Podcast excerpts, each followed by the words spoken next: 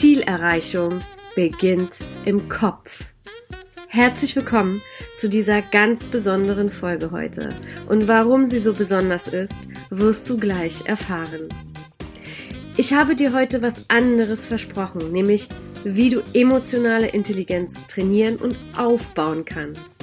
Aber ich lasse mir immer Raum für Spontanität und wunderbare Überraschung, denn ich habe heute einen ganz besonderen Gast im Interview, der diesen Satz Zielerreichung beginnt im Kopf lebt.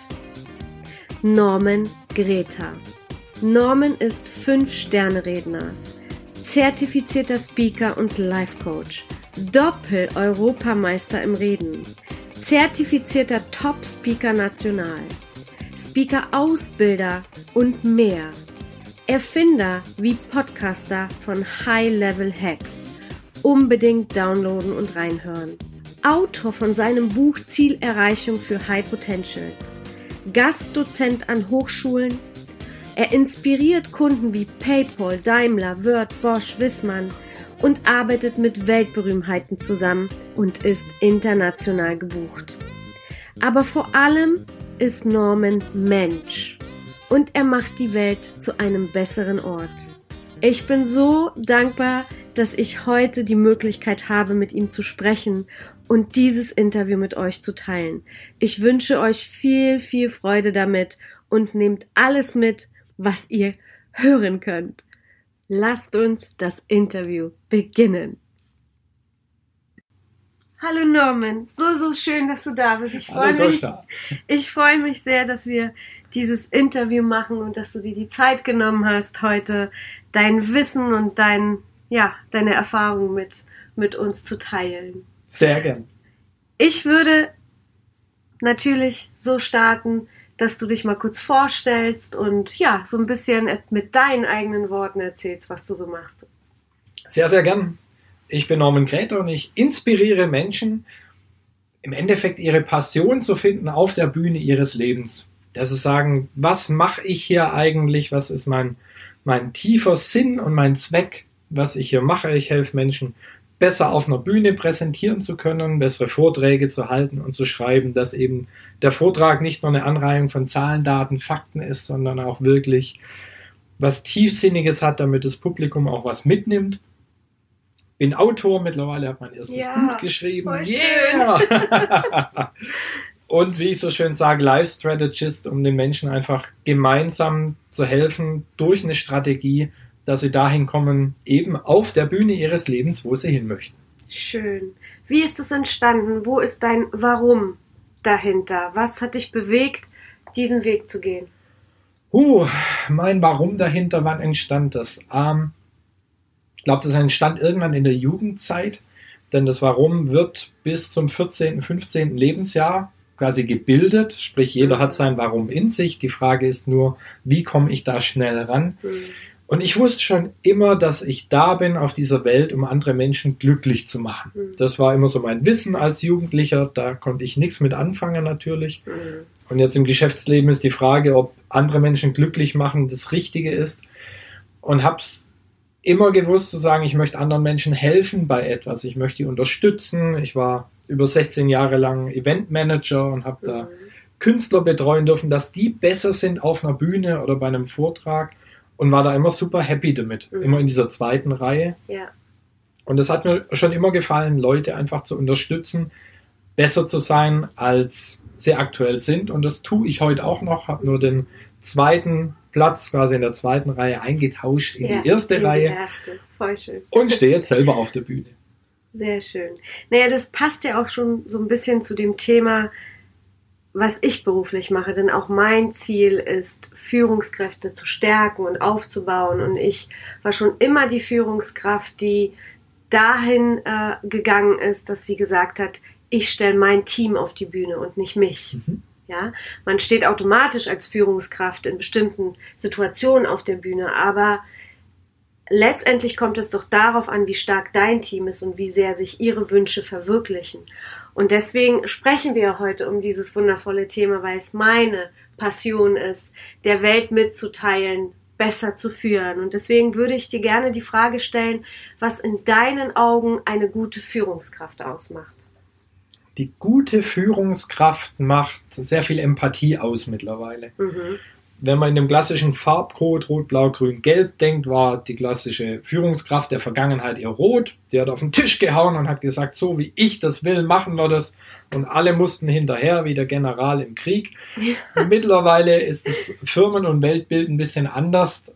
Wir sind ab und zu in einer Kuschelgesellschaft, möchte ich sagen, wo wir es zu vielen zu sehr recht machen. Ja. Das muss auch nicht sein. Also so eine Mischung aus Grün und Rot, jemand, der den anderen versteht. Und da ist meiner Meinung nach genau der Punkt, dass die Führungskraft nicht mehr die Aufgabe hat wie früher, Leute von einer weit entfernten Position anzuführen und zu sagen, ich bin in allem, was ich tue, der Beste und ich muss besser sein als jeder Mitarbeiter und ich muss immer alles wissen und ohne mich klappt's nicht.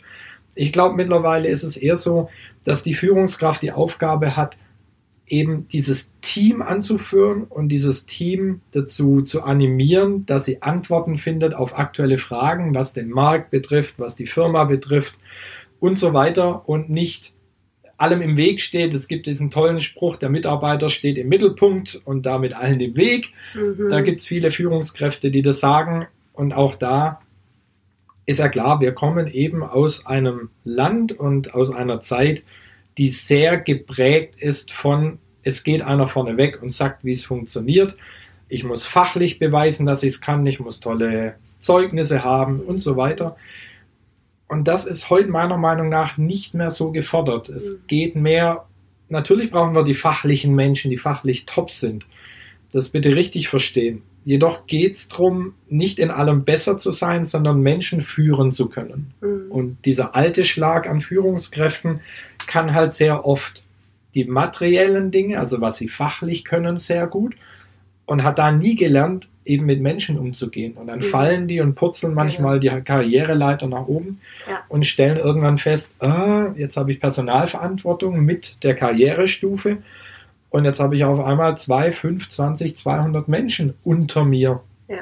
Und das fällt denen ganz schwer, weil sie es eben nie gelernt haben, weil sie sagen, ich habe mich immer fachlich spezialisiert. Daher die Führungskraft von heute und von morgen muss Menschen verstehen, sie muss gern mit Menschen umgehen und auch deren Bedürfnisse und Stärken kennen und auch damit im Endeffekt die so positionieren, dass sie den besten Wert haben für die Firma. Mhm. Also schon mehr betont auf selbstständiges Denken und die Stärken vom Team zusammenzuführen und sich einfach mit dem Menschen zu beschäftigen. Auf jeden Fall. Und ja.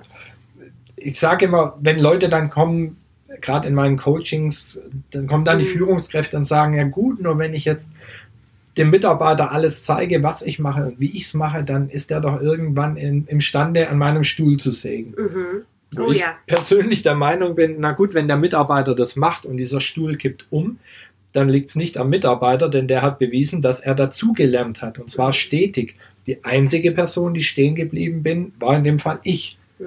Somit, du bist immer ein, zwei, drei, vier, fünf Schritte voraus, wenn du dich auch selber weiterentwickelst und interessiert bleibst und, und dich fortbildest und interessiert einfach bist. Mhm. Nicht zu sagen, ich halte jetzt den Job, weil er wird toll bezahlt und ja, der ist jetzt relativ sicher, sondern zu sagen, immer aus Kundensicht, was kann ich denn tun, damit der Kunde auch einen Mehrwert hat, dann wirst du die Position immer innehaben, auch mit einem gestärkten Team, das im Endeffekt übernehmen sollte, wenn es dich mal nicht mehr gibt. Hm.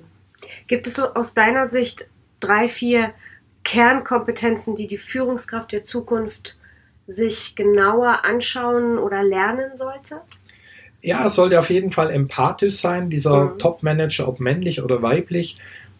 Wie gerade gesagt, er darf einfach auf Wünsche, Bedürfnisse von Menschen eingehen. Denn was in einem klassischen Angestelltenverhältnis passiert, dass die Mitarbeiter dafür da sind, die Ziele der Firma zu unterstützen. Mhm. Und somit bringt es mir natürlich den maximalen Wert, wenn ich herausfinde, was sind denn die Ziele der individuellen Mitarbeiter. Und wenn die auch noch auf eine Linie gebracht werden, funktioniert es. Dann arbeitet der Mitarbeiter sehr gerne im Sinne der Firma, weil er sagt, damit unterstütze ich auch mein Ziel. Und das Hauptziel, was viele annehmen, das liebe Geld, ist es oft nicht. Das Geld ist wichtig, ja, und es ist Mittel zum Zweck. Nur wenn jemand sagt, ich möchte viel Geld verdienen, frag doch mal weiter und sag, wofür möchtest du denn viel Geld verdienen? Mhm. ja, ich wollte schon immer ein kleines Boot auf einer Insel, wollte vielleicht auf Mallorca wohnen. Das Mhm. heißt, so kommen wir schon näher an den Traum. Ja. Nur wenn jemand sagt, mir ist das Geld wichtig, nein, weil Geld, Geld hat nichts, Geld kann nichts, außer ich bin Dagobert Duck, ich möchte in einen Geldspeicher springen und sagen, da geht mir die Seele auf. Der Großteil von uns möchte mit dem Geld irgendwas kaufen. Ja. Und da einfach dahinter zu kommen, zu sagen, was sind die Sehnsüchte, die Ziele der Mitarbeiter, das ist wichtig, daher Empathie. Punkt Nummer zwei, auf jeden Fall auch Durchsetzungsfähigkeit. Denn Mhm. wenn ich einen Grundempathen habe, der jetzt tiefgrün ist vom Farbcode her, der entscheidet sich nie. Mhm. Und eine Führungskraft ist ja, wie der Name sagt, ein Führer, der Ja. vorne hinweggeht. Der muss auch sagen, ich entscheide aufgrund wie ein Bergführer des Wetters oder der, der allgemeinen Lage, dass wir einen anderen Weg gehen. Mhm. Ich brauche keinen Bergführer, der in der Mitte des Berges sagt, so, jetzt machen wir mal ein Teammeeting und überlegen, wie wir weiterlaufen.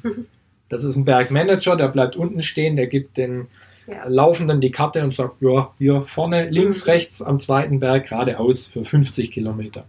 Du möchtest aber Bergführer sein, geh vorne weg als Vorbild. Was ist noch wichtig? Die Empathie haben wir, die Durchsetzungsfähigkeit. Ich glaube, die Teamfähigkeit ist wichtig. Die, Ja. die Einzelkämpfer an sich braucht heute auch niemand mehr. Sieht man weltweit die Coworking Spaces äh, schießen wie Pilze aus dem Boden. Startups sind auch nicht One-Man-Shows. Es sind Mhm. immer Talente von verschiedenen und das haben Oh ja. eben junge Menschen erkannt, zu sagen, ich kann nie perfekt in allem sein.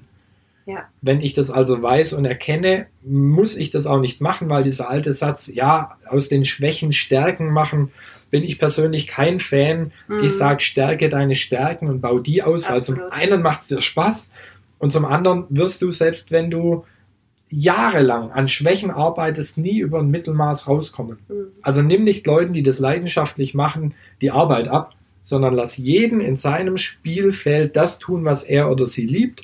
Und somit hast du ein tolles Gesamtes. Und als viertes, was ist noch wichtig, die Menschen auch verstehen zu können, neben der Grundempathie. Und das bedeutet, dass ich einfach weiß, dass jeder Mensch verschiedenste, zum Beispiel Meta-Programme hat, so Unterprogramme, wo ich eben genau erkenne, ist die Person ein Globalspezialist, das heißt, braucht er erst das ganz große Bild, um dann in die Details zu gehen, oder ist es ein Detailspezialist, wenn ich Mhm. dem das große Bild präsentiere, stürzt bei dem alles zusammen und er versteht gar nichts mehr und arbeitet nichts mehr. Das heißt, ich muss den Weg von unten nach oben gehen. Und das einfach zu wissen, zu erkennen, die Menschen richtig einzuschätzen und sie dann an die Hand zu nehmen und eben ihnen zu helfen, dass sie ihre eigenen Ziele erreichen. Und wenn eben die Einflugschneise auch in der Richtung des Firmenziels ist, hat man Doppelgewinn. Sehr schön. Ich würde ganz gerne auf den Punkt Perfektionismus zurückkommen. Ja. Ich habe ganz oft Mitarbeiter oder Bewerber äh, im Gespräch, die sagen, ich bin perfektionistisch, ich möchte, dass alles ja, perfekt abläuft. Ja. Wie, wie gehst du damit um oder was machst du mit, mit einem Coachie, wenn du das hörst? ich nehme es erstmal an Ja. und sage vielen Dank für die offenen und ehrlichen Worte. Ja. Finde ich schön und gehe dann auf eine Reise meistens durch verschiedenste Geschichten, Metaphern, um der Person nicht direkt zu sagen, dass Perfektionismus pure Zeitverschwendung ist. Mhm. Denn betrachten wir es doch mal, wir können ja jetzt direkt sprechen ohne Geschichten. Der Perfektionist kommt doch nie an. Denn wann ist etwas perfekt? Selbst wenn ich sage, ich bin der perfekteste 100-Meter-Läufer auf der Welt, dann kommt im nächsten Monat irgendjemand anderes, der ist um eine Millisekunde schneller, ist es wieder nicht perfekt. Mhm. Das heißt, der Perfektionist läuft immer einer fast Fata Morgana nach, Ja. wo er gar nicht weiß, wie die aussieht. Denn es Mhm. gibt keine Maßeinheit für perfekt. Mhm.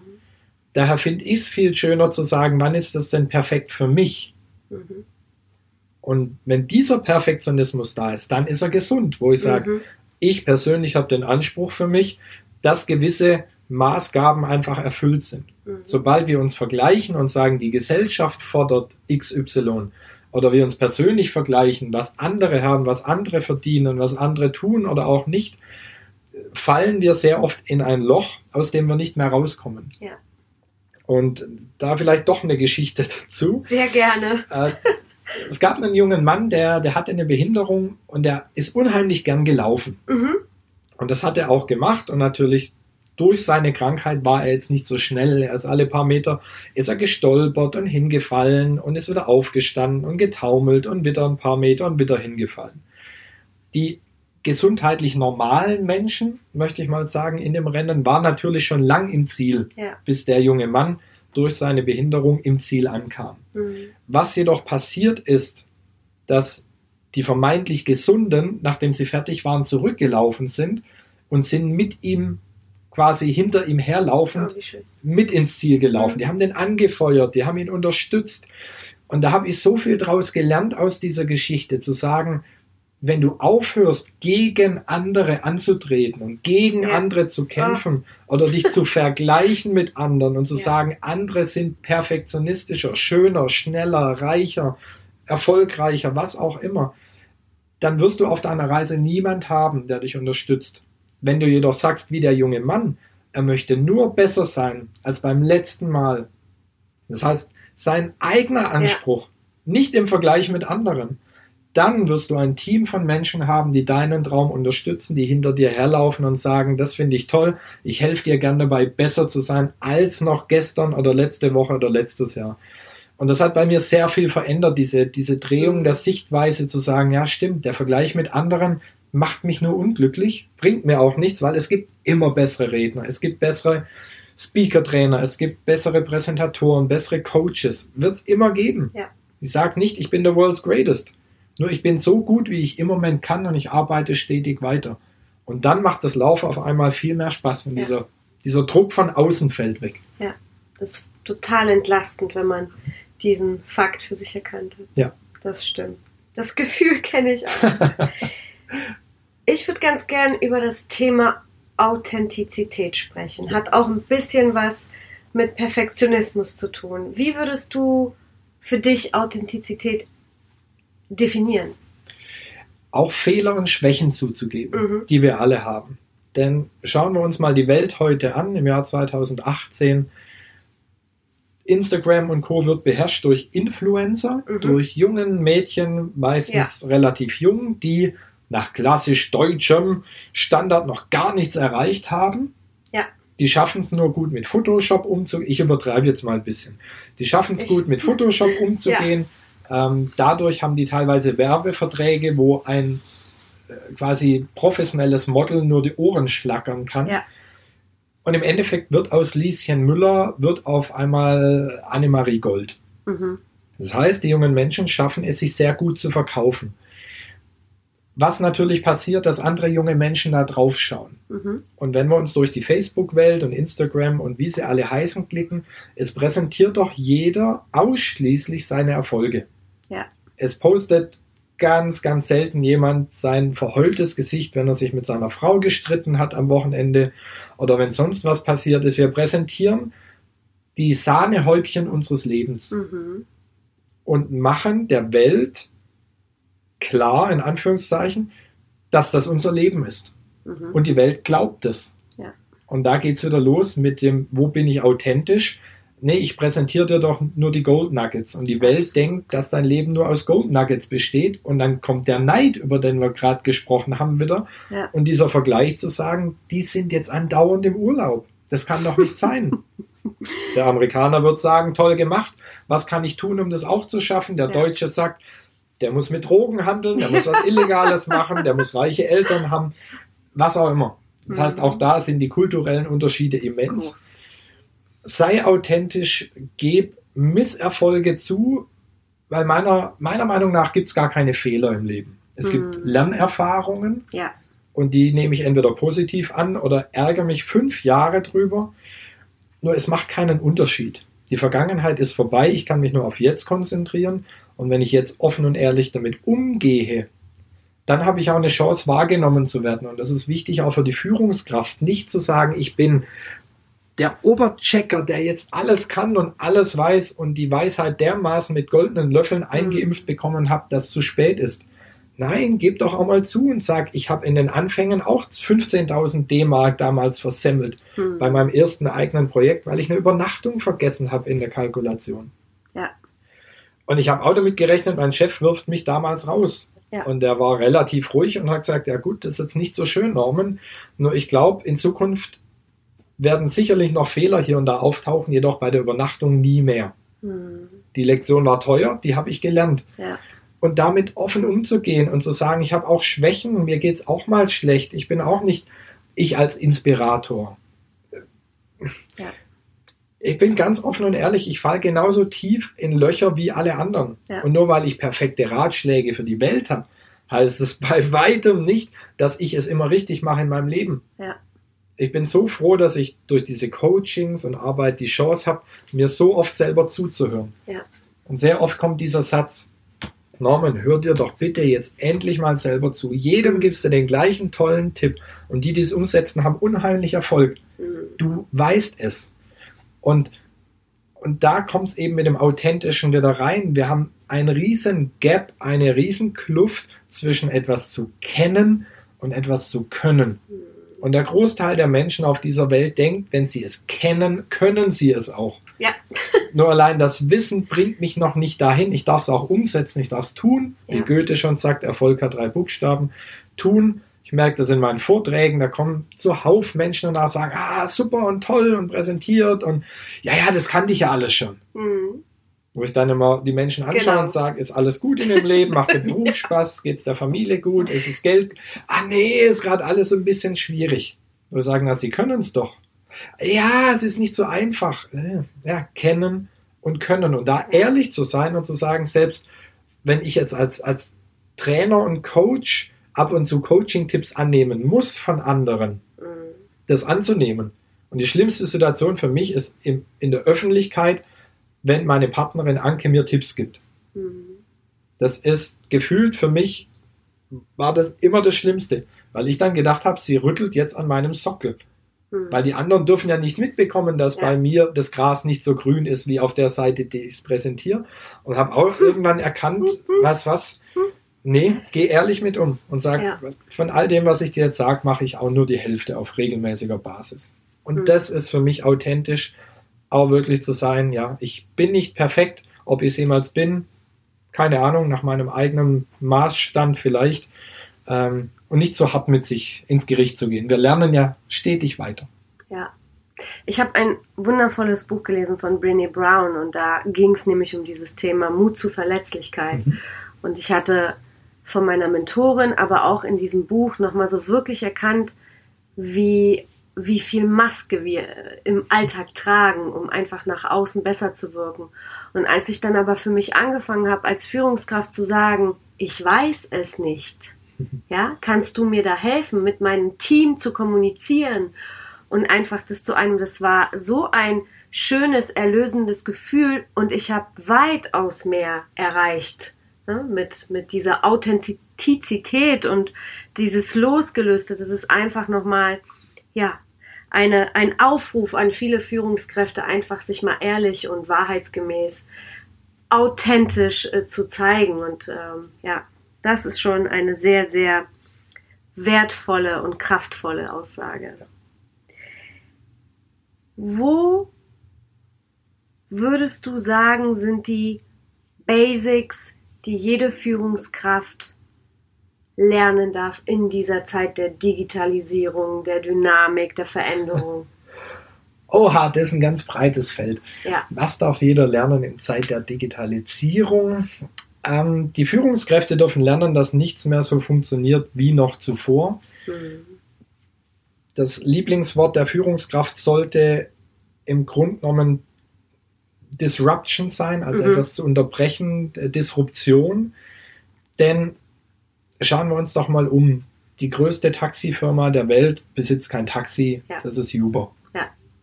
Wir sitzen in einem Hotel, die größte Firma, wenn es um Betten geht, ist nicht Hilton und auch nicht Mercure und auch nicht Motel One und wie sie alle heißen. Es ist Airbnb. Ja. Und verrückt, ne? So, ja, ist verrückt. Skype ist die größte Telefoncompany der Welt und hat kein eigenes Netz. Ja.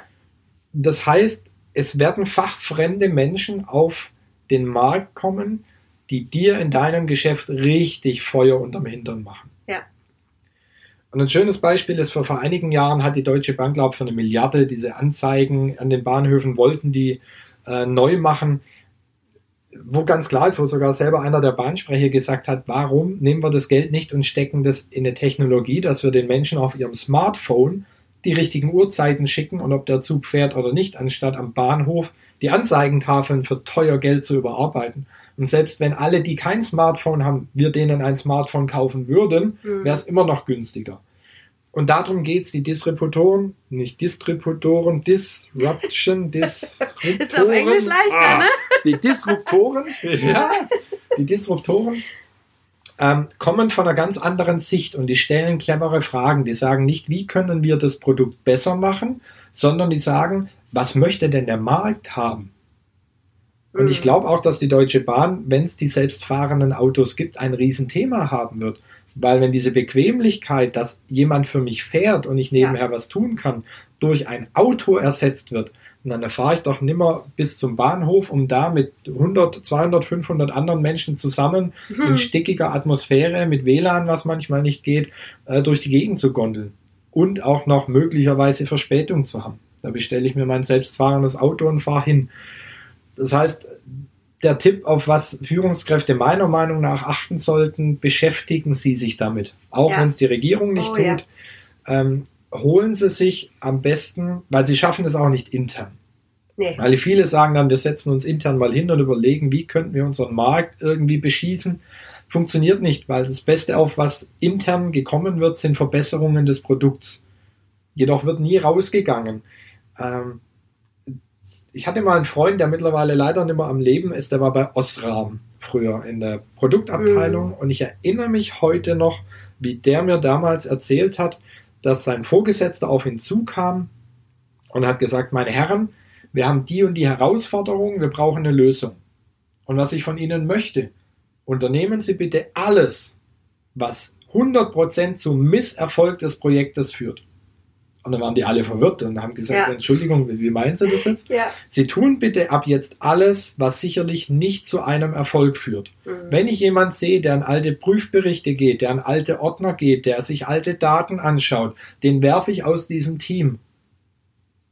Und dadurch, dass sie quasi die skurrilsten Dinge gemacht haben, die kein normaler Mensch tun würde, weil man ja vorher weiß, Ja. dass es zu einem Misserfolg führt, haben sie die Lösung gefunden. Ja. Und so ist es auch bei Disruption.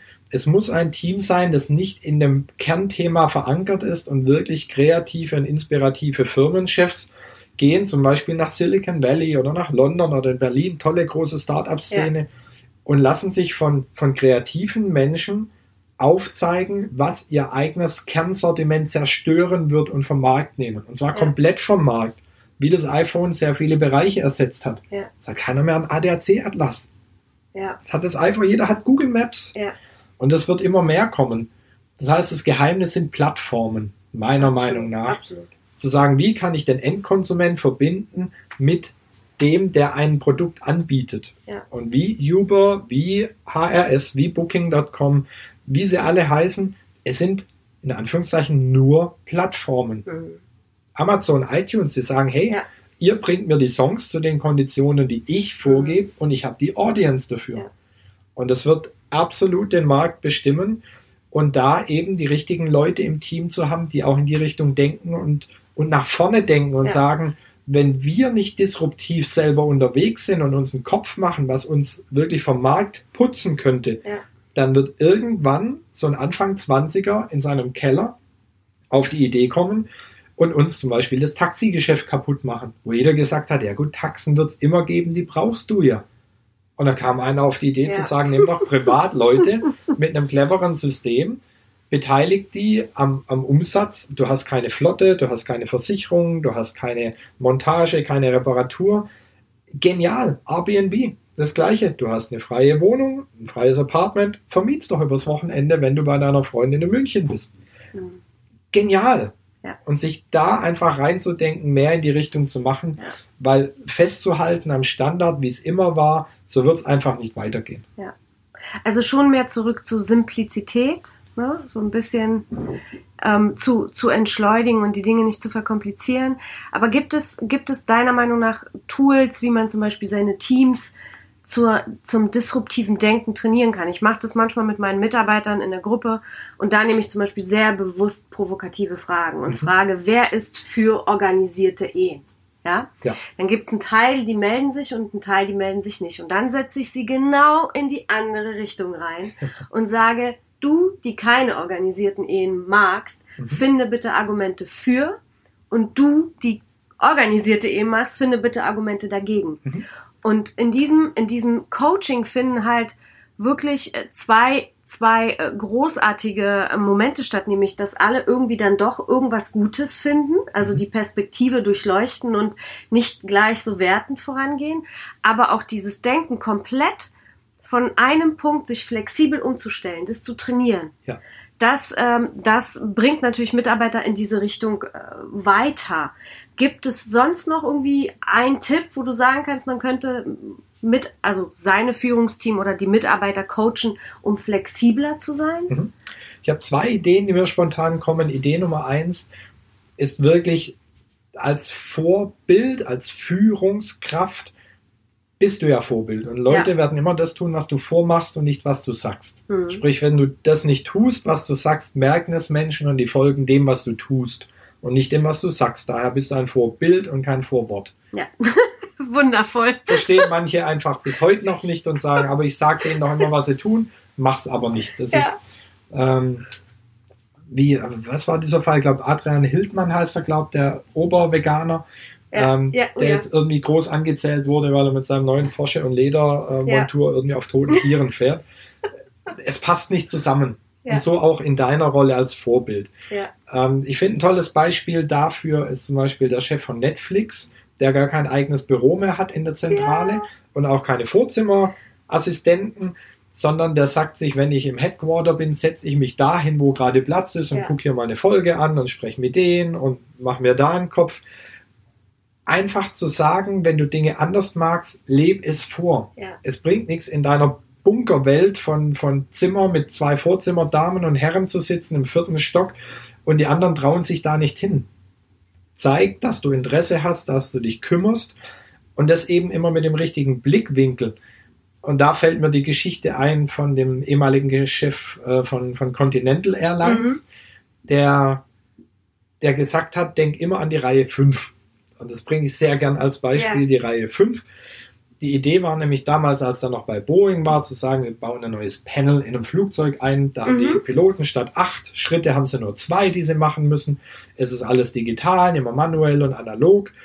Und er hat gesagt, die Idee ist gut. Jetzt lass uns doch mal in die Reihe 5 gehen im Flieger, wo Menschen sitzen und die Leute fragen und sagen, schön, dass Sie heute mit uns fliegen, wir haben da eine Idee. Wir bauen vorne im Flieger im Cockpit ein neues Panel ein. Das ist dann immer analog, sondern digital. Der Pilot macht statt acht nur noch zwei Schritte. Herausforderung ist, es kostet 50 Cent mehr auf Ihr Ticket. Mhm. Was würde der Kunde antworten?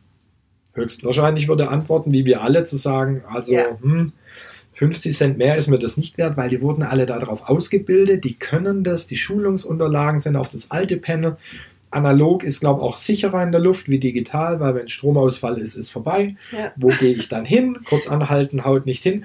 Ich würde sagen, wir lassen alles, wie es ist. Mhm. Und das ist als Führungskraft dieser zweite Punkt, den ich sehe.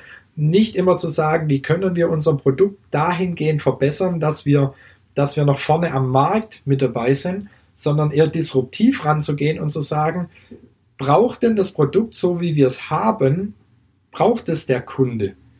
Und im Endeffekt geht es doch darum, den Kunden glücklich zu machen. Dass der Zeit spart, dass der Geld spart, dass der äh, mehr Zeit mit der Familie hat, was auch immer. Mhm. Und diese Blickrichtung einzunehmen als Führungskraft. Und nicht zu sagen aus Blick des Unternehmens, sondern aus Blick des, des Kunden, der nachher was kauft und den Leuten dann auch zu vertrauen und zu sagen, ich gebe dir jetzt nicht 20 Seiten Regelwerk vor, gehen wir wieder zu Netflix.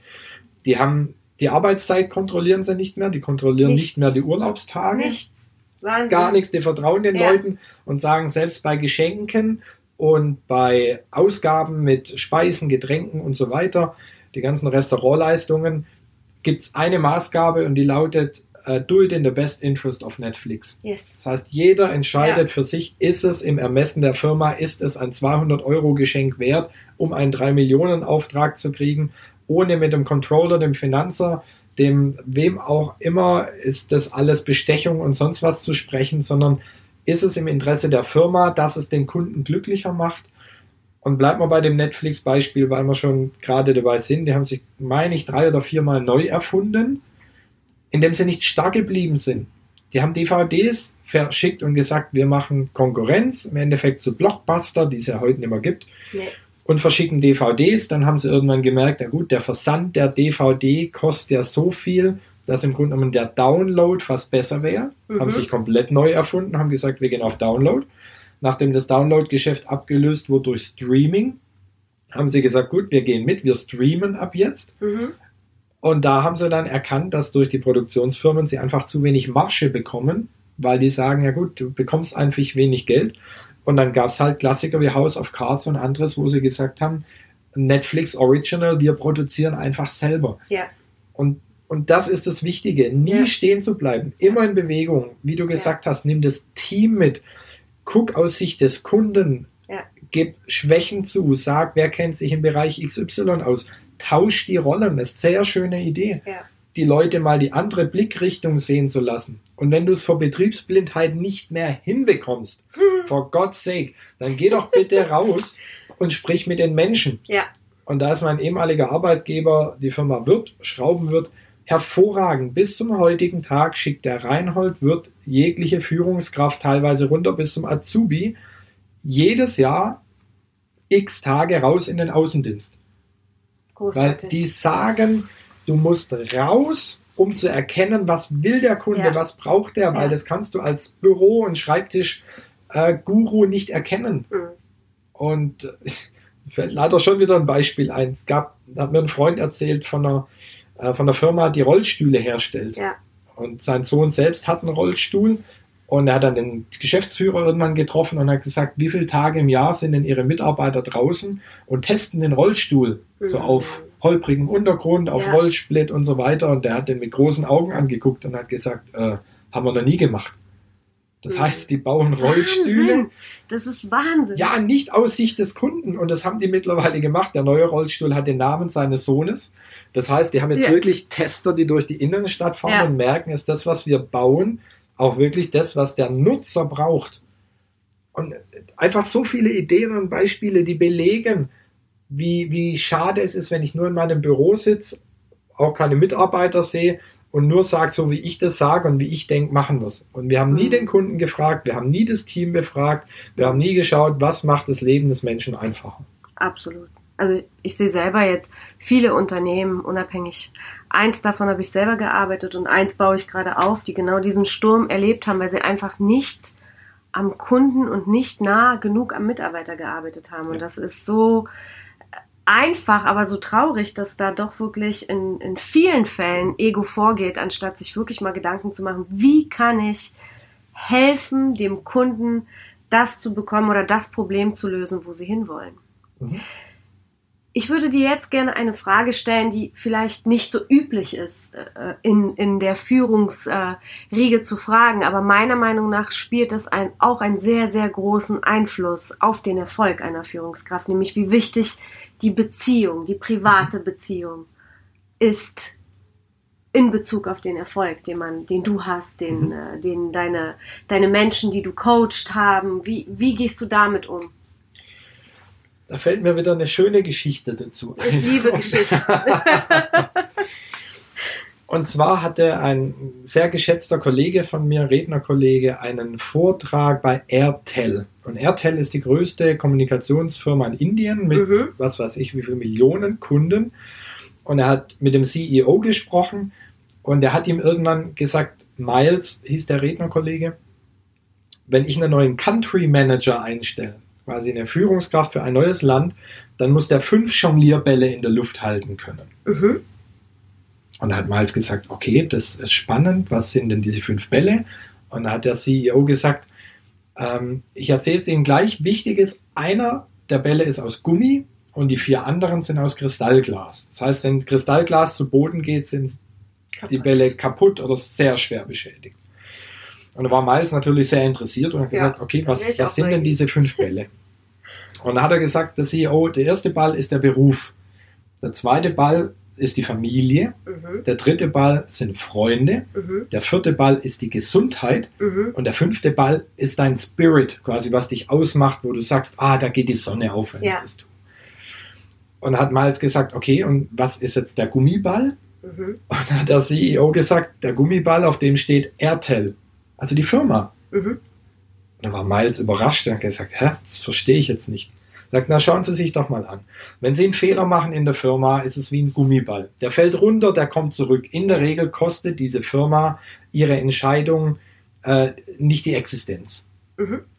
Wie Netflix das eben sagt, Ja. hier Reisekosten ist mir egal, nur bei Entscheidungen, die wirklich wie eine Bilanz uns umbringen könnten, da bedarf es Regulierungen. Ja. So, auch Airtel, die sagen, wenn mal was kaputt geht, ein Kunde nicht kommt, Geld verloren geht, wir eine Fehlentscheidung treffen, die Firma wird es weitergeben. Ja. Das heißt, der Ball kommt zurück. Und die anderen vier Bälle sind aus Kristallglas. Die Mhm. Familie, die Freunde, die Gesundheit und der Spirit. Und hat Miles gesagt, okay, aber verstehe ich Sie richtig? Ihre Führungskräfte müssen fünf Bälle in der Luft halten, wovon vier Bälle mit dem eigentlichen Geschäft der Führungskraft nichts zu tun Mhm. haben. Dann hat er gesagt, ja gut, wir schauen uns das gerne mal an. Ich Mhm. sehe das anders. Nehmen wir den ersten Kristallglasball mit der Aufschrift Familie. Mhm. Wenn der Familienball zu Boden geht, und das kennen wir alle, alle, die hier zuhören und alle, die hier sitzen, nämlich wir zwei, Mhm. wenn du um halb zehn immer noch keine Nachricht von deinem Partner, deiner Partnerin nach dem gestrigen Streit bekommen hast, wie gut Mhm. wirst du dich auf die Arbeit fokussieren können? Ja. Auch wenn es dann halb zwei wird und halb vier und 18 Uhr.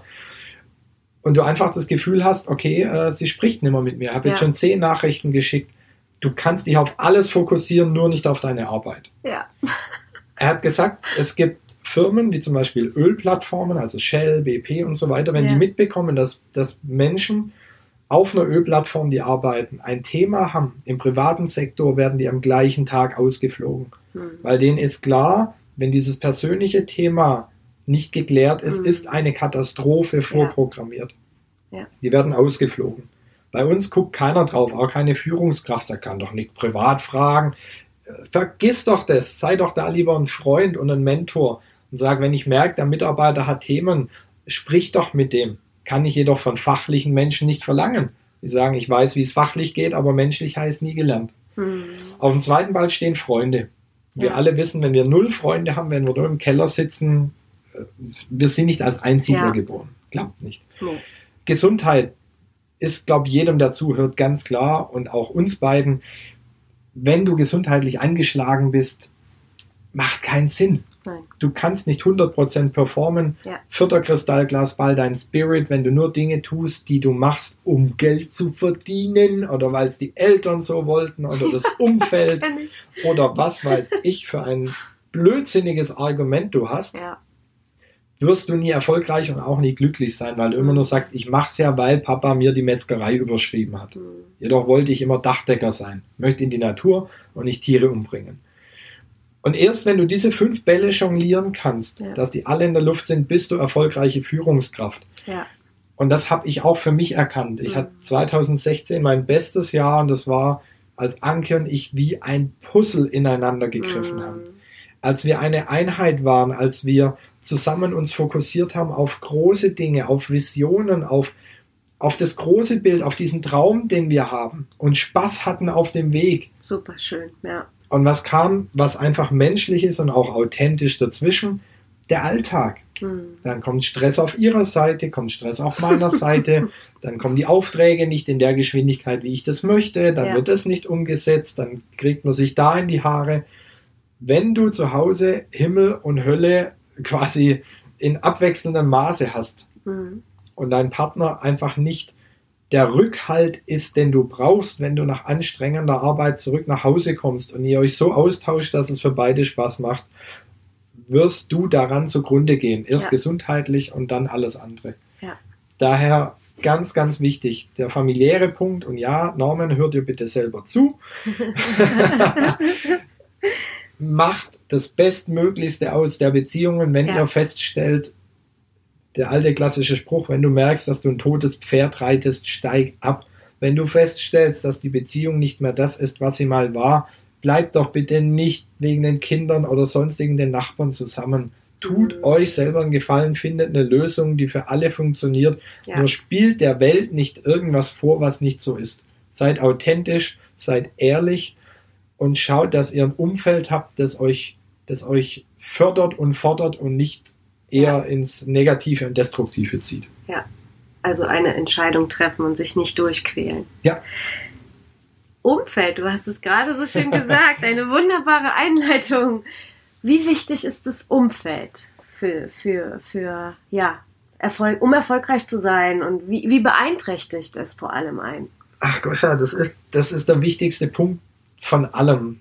Ich habe so viele Coaches und Mentees, wie man mittlerweile sagt, so ich der Mentor sein darf, die tolle Ideen mitbekommen von mir, von anderen Seminaren, aus Büchern, von großartigen Kollegen. Und die fallen immer wieder zurück auf Null oder sogar in Minusbereich. Mhm.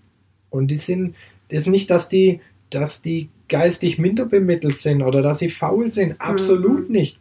Das Einzige, was passiert, die kommen mit neuem Schub, kommen sie aus so einem Coaching, aus einem Seminar und kommen in ihr normales Umfeld. Ja, Und du bist einfach, ob dir das gefällt oder nicht, das Produkt deiner fünf engsten Freunde. ja.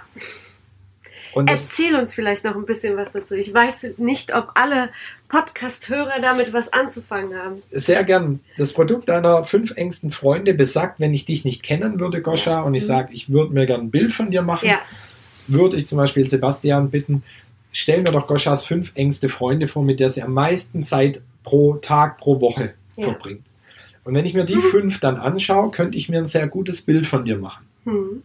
Denn jetzt, wo ich dich kenne, gehe ich davon aus, dein engstes Umfeld, mit dem du dich umgibst, ist grandios, positiv unterwegs. Die sind nach vorne denken, die sind, haben spirituelle Ansätze, die sind fröhlich, die lieben ihr Leben. Das sind Macher, das sind nicht nur Schwätzer und Redner und äh, Redner vielleicht schon, aber nicht Reder. äh, ähm, das heißt, die tun auch wirklich Sachen ja, wenn ich genau das Gegenteil vorfinden würde bei den fünf Menschen, dann wüsste ich, wie ich dich einschätzen kann. Ja. Dann wärst du genau ein Abbild dieser fünf, denn du würdest dich doch nicht mit diesen fünf Menschen abgeben, wenn die komplett das Gegenteil von dir wären. Ja. Faule, äh, missmutige, negative Menschen. Ja. Das würdest du einmal machen und nach einem Abend würdest du sagen, okay, danke, äh, ich gehe nächstes. Mal allein weg. Next. Danke für nichts. Genau, next. und diese Übung kann gern jeder machen, der sie Ja. machen möchte. Ja. Zu sagen, schreib dir wirklich die fünf Namen auf, mit denen du am meisten Zeit pro Woche verbringst. mhm. Wer jetzt sagt, ja gut, ich habe viel mit Kunden zu tun, ich habe nicht einen Kunden, dann schreib einfach als einer der Namen Kunden auf. Wenn du sagst, ich liebe meinen Hund, ich bin mit dem fünf Stunden am Tag draußen, Ja. schreib den Hund auf, ganz egal. Fünf Personen, Gruppen, Menschen, Tiere, was auch immer.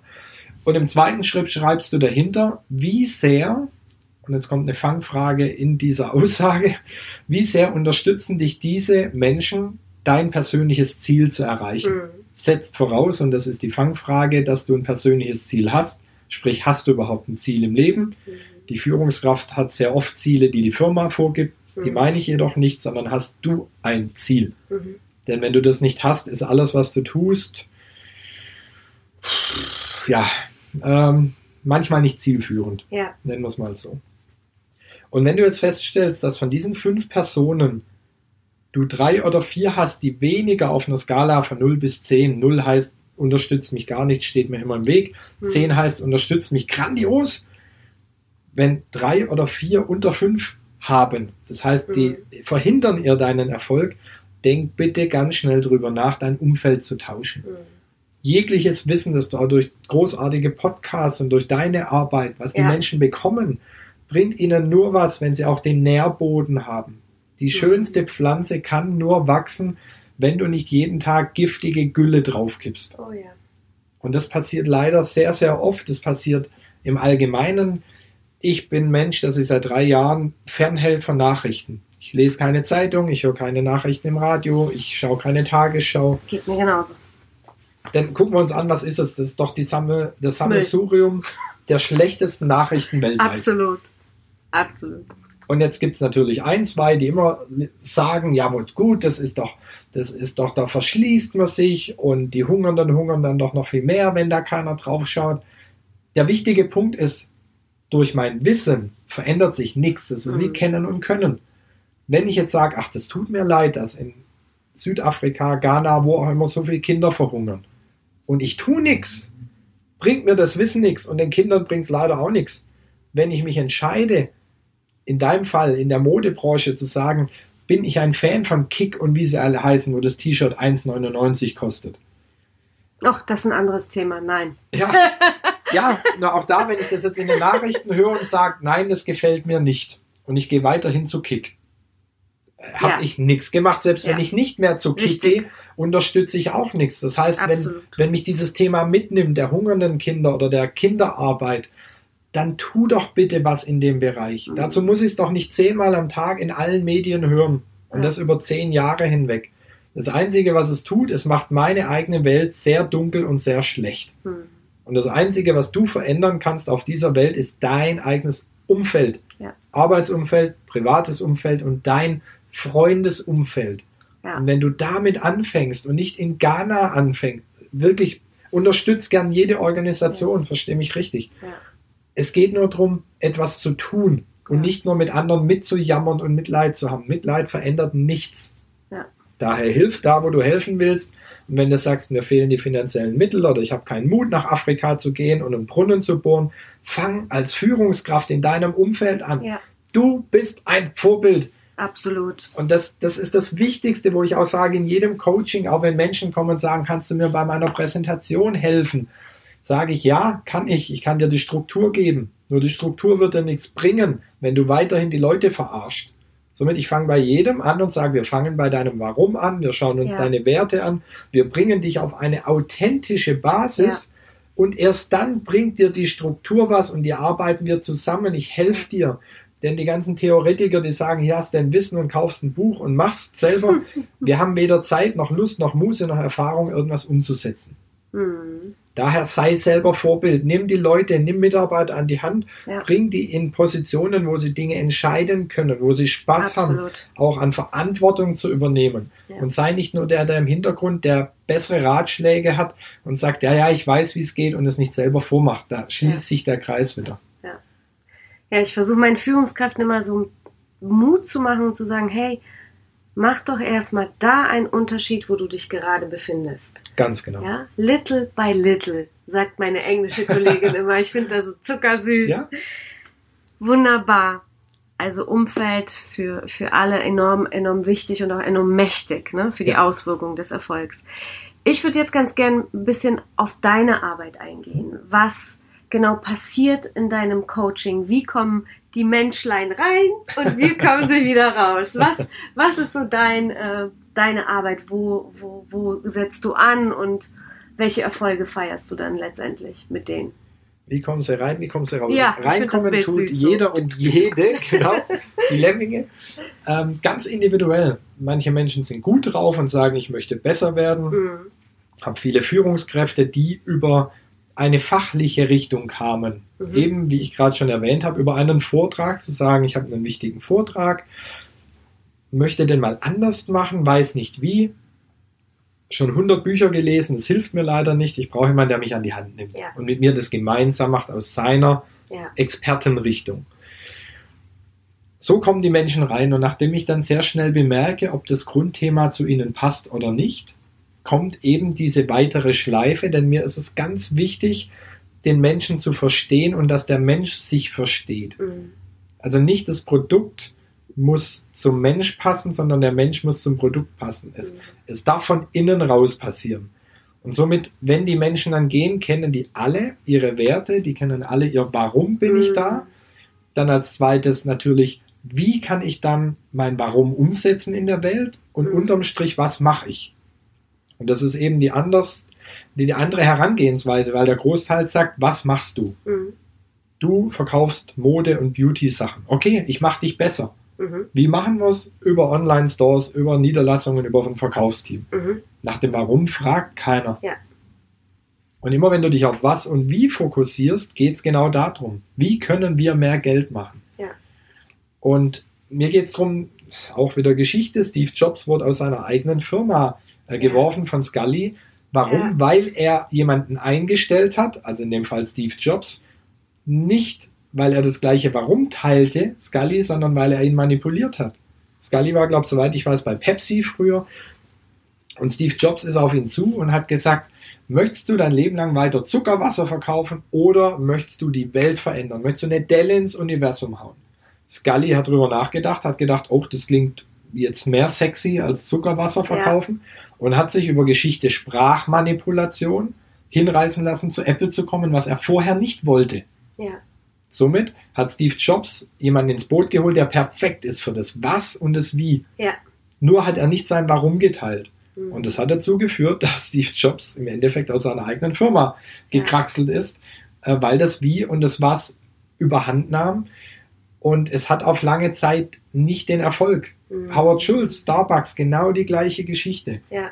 Der hat gesagt, für mich muss Starbucks, möchte ich einen Ort schaffen der Begegnung, eine dritte Stätte. Ja. Zwischen zu Hause und zwischen dem Arbeitsplatz gibt Starbucks als dritter Ja. Ort der Oase. Wir hatten Porzellangeschirr, wir hatten Porzellantassen, es war wie zu Hause. Mhm.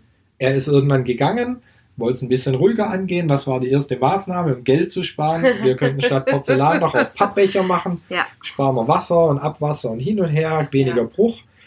Nur Entschuldigung, was, was implementiert denn ein Pappbecher? Get the fuck out. Raus hier so schnell du kannst mit einem scheißdrecks billigen Pappbecher. Ja. Das ist nicht mehr die Warum-Idee und somit kam Starbucks in Schwanken. Weil einfach Wie die viele Grundwerte. andere auch, ne? Natürlich. Aufgrund dieses, dieser Art der ja, Profitgewinnung. Ja. Ja. Und da helfe ich einfach Menschen und unterstütze sie, ihr Warum zu finden, weil das ist die Basis für Mhm. alles und daraus resultiert es, wie machen wir es und ganz am Ende erst, was machen wir. Und gleiches bei den Vorträgen. Ich, ich schreibe mit dir gemeinsam nicht einen Vortrag, wo ich sage, den kannst du nicht von innen raus verkörpern. Mhm. Denn nur wer von, Ach, von wundervoll. innen strahlt, Ja. kann im Endeffekt sagen, was er möchte. Ja. Und es geht nicht darum, noch mehr Zahlen, Daten, Fakten zu präsentieren. Es gibt die goldene Regel, alles, was das Publikum als PDF lesen könnte, Ja. verschick's als PDF. Schmeiß es doch nicht an die Wand und lese es denen da noch vor und die sind noch dreimal Ja. schneller im Lesen als du. Hör Ja. doch damit auf. Die Leute müssen über ein Gefühl, über eine Geschichte, müssen die das verstehen, warum sie was verändern, warum dem Kunden das wichtig ist, warum in Reihe 5 der sagt, ich will das neue Panel nicht, Hm. wenn es mich mehr Geld kostet.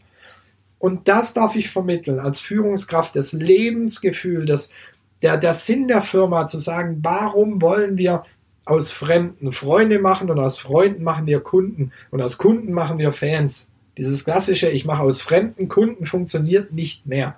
Das Mhm. ist, ja, über Geld, Geiz ist geil, Manipulation, Sprache, Verkaufshypnose. Wenn Sie Ihre Kinder lieben und Ihre Kinder lieben im zwei, dann kaufen Sie Ihren Kindern im zwei. Das sind zwei Verkaufshypnosen in einem Satz.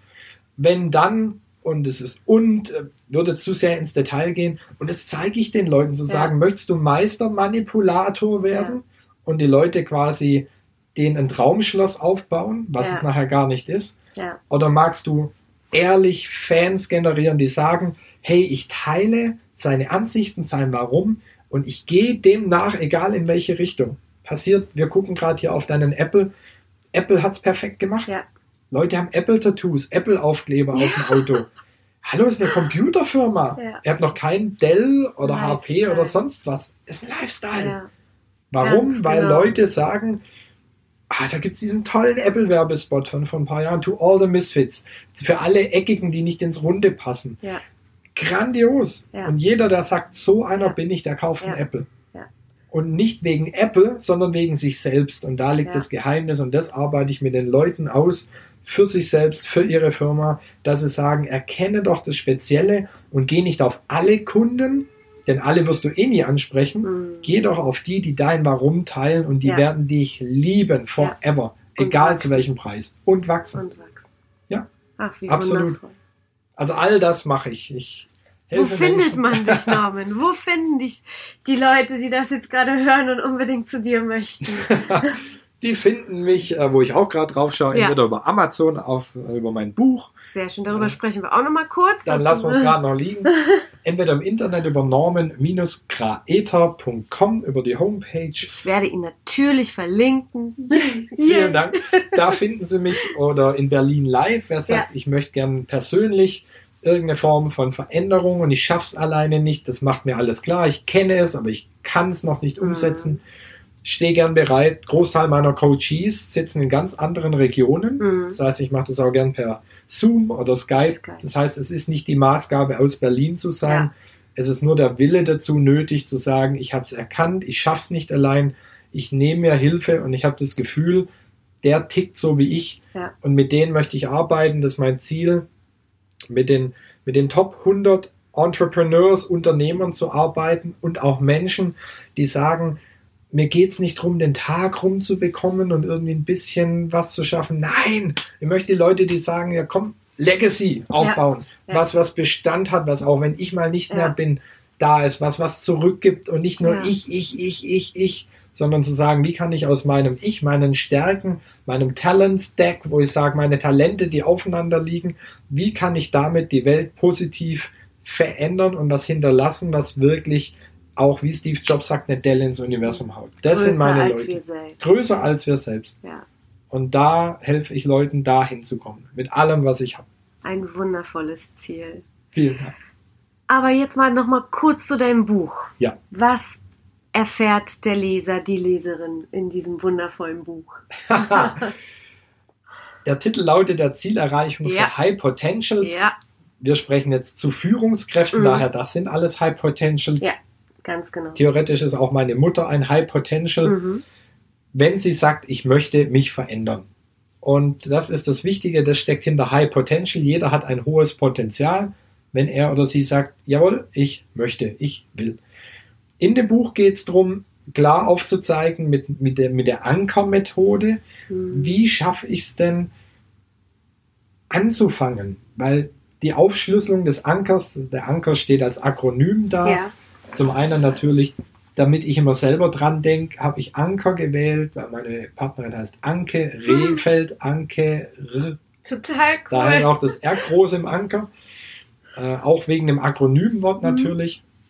Und zum anderen habe ich mir gesagt, ich hätte so oft in meinem Leben gern diesen Anker mal geworfen, zu Mhm. sagen, da habe ich Stabilität, Mhm. ähm, ich halte alles an und ich sortiere neu Ja. und dann fange ich mit neuem Schmiss wieder an und es geht nicht. Wenn du Verantwortung hast, wenn du Familie hast, wenn du Verpflichtungen hast, du kannst die Kiste nicht anhalten. Außer der Burnout oder Herzinfarkt zwingt dich dazu. Mhm.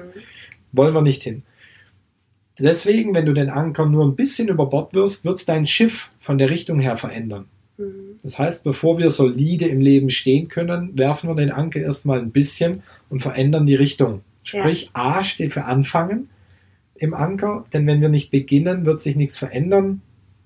Großteil aller Menschen hat Angst, nicht vor dem ersten Schritt, sondern vor dem letzten. Dass sie sagen, oh, Marathon laufen 42,195 Kilometer.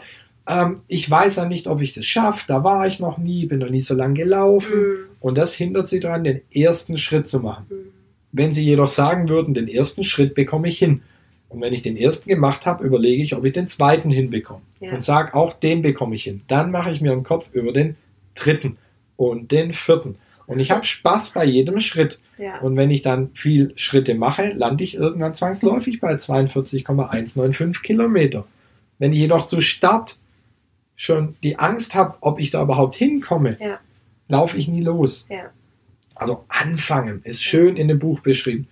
Das N steht für neu ausrichten, Mhm. sagt schon Einstein. Äh, Insanity ist, also Verrücktheit ist, jeden Tag dasselbe zu tun und am Ende des Tages ein anderes Ergebnis Ja. zu erwarten. Tun auch viele Führungskräfte. Ja. Die machen es jeden Tag wie die Tage zuvor und hoffen, dass sich das Team verändert.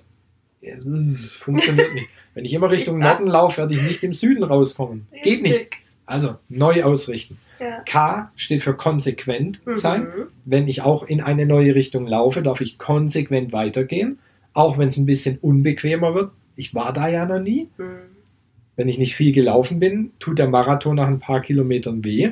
Sei konsequent, geh weiter, sei authentisch und geh nicht immer wieder zurück und sag, ah nee, Komfortzone, wir gehen doch wieder Richtung Norden. Na, da waren wir schon 20 Jahre, bringt nichts. Süden ist die Richtung, wird's ein bisschen wärmer. Der Schlüssel zum Anker ist die E, äh, das E, die Emotion. Ist wieder bei den fünf Bällen mit dem Spirit, wenn ich Dinge tue, die mir leidenschaftlich einfach von der Hand gehen, die mir Freude machen, Mhm. wo eine positive Emotion dahinter ist, dann fühlt sich die Arbeit an wie Urlaub. Ja. Und das macht es unheimlich einfach, bringt uns zum R, dem Resultat, denn an dem Resultat werde ich sehen, ob die Mhm. Schritte davor sinnvoll waren oder ob ich sage, ich richte mich nochmal neu aus. Das heißt ja nicht, dass jeder neue Weg unbedingt zum ultimativen Ziel führt. Und dieser Prozess, diesen immer wieder zu machen, immer wieder den Anker zu werfen und zu sagen, ist der Kurs richtig, passt es, darf ich ein bisschen anpassen, nachjustieren. Deswegen die Ankermethode und all das gibt's mit vielen Übungen, Beispielen, Werteübungen und so weiter in dem Buch und online sind dann die Übungen, ja. Großartig. Letztendlich auch wirklich, ne, wo der, wo, wie man auch Erfolg definiert oder wie das, das Ganze einfach im Prozess passiert. Ja. Ne? Das ist nicht von einem Tag auf den anderen gegeben und dann bleibt es da, sondern wirklich ein Prozess in der Entwicklung. Genau. Wundervoll. Es darf sich weiterentwickeln. Richtig. Norman, vielen, vielen, vielen Dank für all die Fragen. Ich habe zum Schluss noch vier. Vier Quick Questions. Wenn du da spontan für dich antwortest, würde ich mich freuen. Und die erste Frage ist, auf wen hörst du? Oh, schnelle Antwort. Ja. So. Auf Vorbilder, die da sind, wo ich gerne hin möchte. Super. Die irgendwas können und erreicht haben, wo ich sage, da gibt es einen Mehrwert, da kenne ich mich nicht aus. Auf die höre ich. Super. Wie lernbereit bist du? 100 Prozent. Jederzeit, jeden Tag. Ich nehme jede Form von Verbesserung, von Vorschlägen, von Veränderung an. Ich denke über alles nach, manchmal ehrlicherweise zu viel. Mm, Da kommt dann der Selbstzweifel, wenn du auf zu viele andere hörst. Ähm, jedoch bin ich sehr offen und verändere jederzeit. Flexibel sein. Wunderbar. Und du bist ja jemand, der sehr viel unterwegs ist, überall auf dieser Welt. Was war so deine schönste Reise, was du jedem weiterempfehlen würdest? Die schönste Reise. Hm. Eine Antwort, mit der ich jetzt selber gerade nicht rechnen würde, jedoch kommt sie spontan. Mhm. Eine Reise in die Berge. Vor Ja, als ich noch angestellt war, vor fünf, sechs Jahren, hatten wir mal eine Firmenwanderung. Ich war vorher nicht am Wandern und habe danach gesagt, ich würde gern mal wieder zum Wandern gehen, wo ich Mhm. selber dachte, ja, bin ich alt. Also jetzt gehe ich schon wandern. Und das Schöne war diese Ruhe, diese Natur, diese, nicht dieses hektische, diese Stille. ja.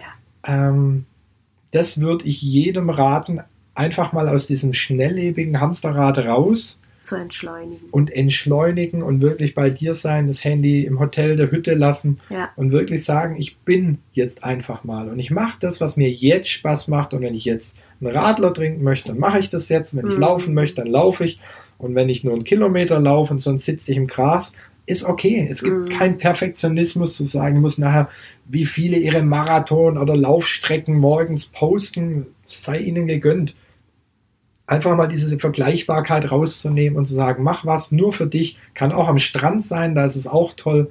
Einfach draußen sein, in der Natur und die Schönheit dieser Welt sehen. wundervoll. Ich und mein Mann sind gerade in die Berge gezogen, von daher bin ich da total bei dir. Ähm, ich weiß, diese Frage wird immer gestellt, aber so kommt man einfach zu den besten und geilsten Büchertipps. Deine Buchempfehlung, dein Life-Changer?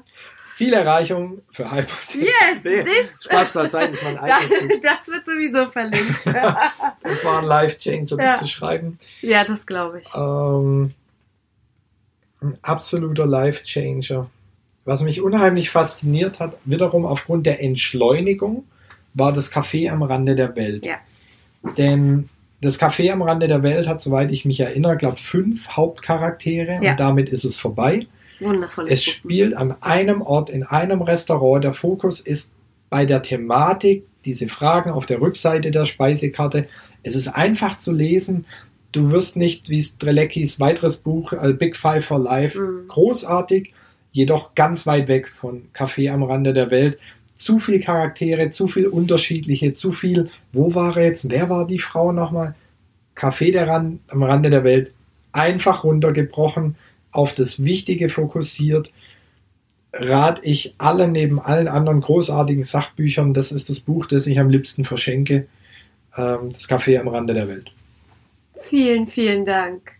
Norman, ich bin überwältigt. Das war so ein tolles Gespräch. Vielen, vielen Dank für die Zeit, die du dir genommen hast. Das war heute mein erstes Interview. Ich war aufgeregt. Ich habe mich zwar gefreut wie Bolle, aber das ist natürlich beim ersten Mal immer sehr aufregend, gerade von so einer Persönlichkeit wie dir auch noch äh, zu sprechen zu dürfen. Vielen, vielen Dank und ja, wir bleiben im Kontakt und ich werde dich hier verlinken und ja. Vielen lieben Dank. Die Zeit habe ich dir und den Hörern sehr gern geschenkt und vielleicht auch schauen. Ja. Wer weiß, du hast es sehr ja, gut gemacht. Dankeschön. Vielen lieben Dank für die tollen Fragen, äh, für das inspirative Gespräch und bleib deiner Vision und Mission Absolut. treu. Absolut. Führungskräfte besser zu machen, ja. die Welt zu verbessern, zu sagen. Und da teilen sich unsere Visionen. Absolut zu sagen, wir fangen nicht ganz unten an, sondern wir, wir möchten Menschen inspirieren, die schon eine Verantwortung haben. Ja. Denn wir wissen, wenn wir an die Influencer kommen, die ja. Führungskräfte, die Vorbilder, dann haben wir eine viel breitere Masse und dann schaffen wir es viel schneller aus diesem Planeten das zu machen, was er verdient hat, was wir leider aufgrund von Macht und Gier und mhm. sonstigen nicht so schönen Werten oft vergessen, weil es nur um mi, mi, mi, mi, mi, mi, mi, nur um mich geht zu sagen, ja, es darf um dich gehen, um solide zu stehen und dann nimm deine Talente und gib's an andere weiter, helf anderen, mach das bitte weiter, du bist ein Geschenk für die Welt. Oh, was für ein wundervoller Abschluss. Vielen Dank und in diesem Sinne bis nächste Woche. Cheers, deine Goscha. So ihr Lieben, das war eine Stunde geballtes Wissen mit Norman Greta, der auch noch zusätzlich zum Trainer des Jahres gekürt wurde. Ich hoffe, ihr habt ganz viel mitgenommen für euch, für dich. Ich werde alles, was mit Norman zu tun hat, verlinken, so dass du schnell ihn finden kannst, wenn, wenn dich ähm, das Thema Coaching interessiert. Und nächste Woche gibt es das versprochene Thema, wie du emotionale Intelligenz trainieren kannst oder ausbauen kannst. Habt einen wunder wundervollen Tag. Cheers, deine Goscha.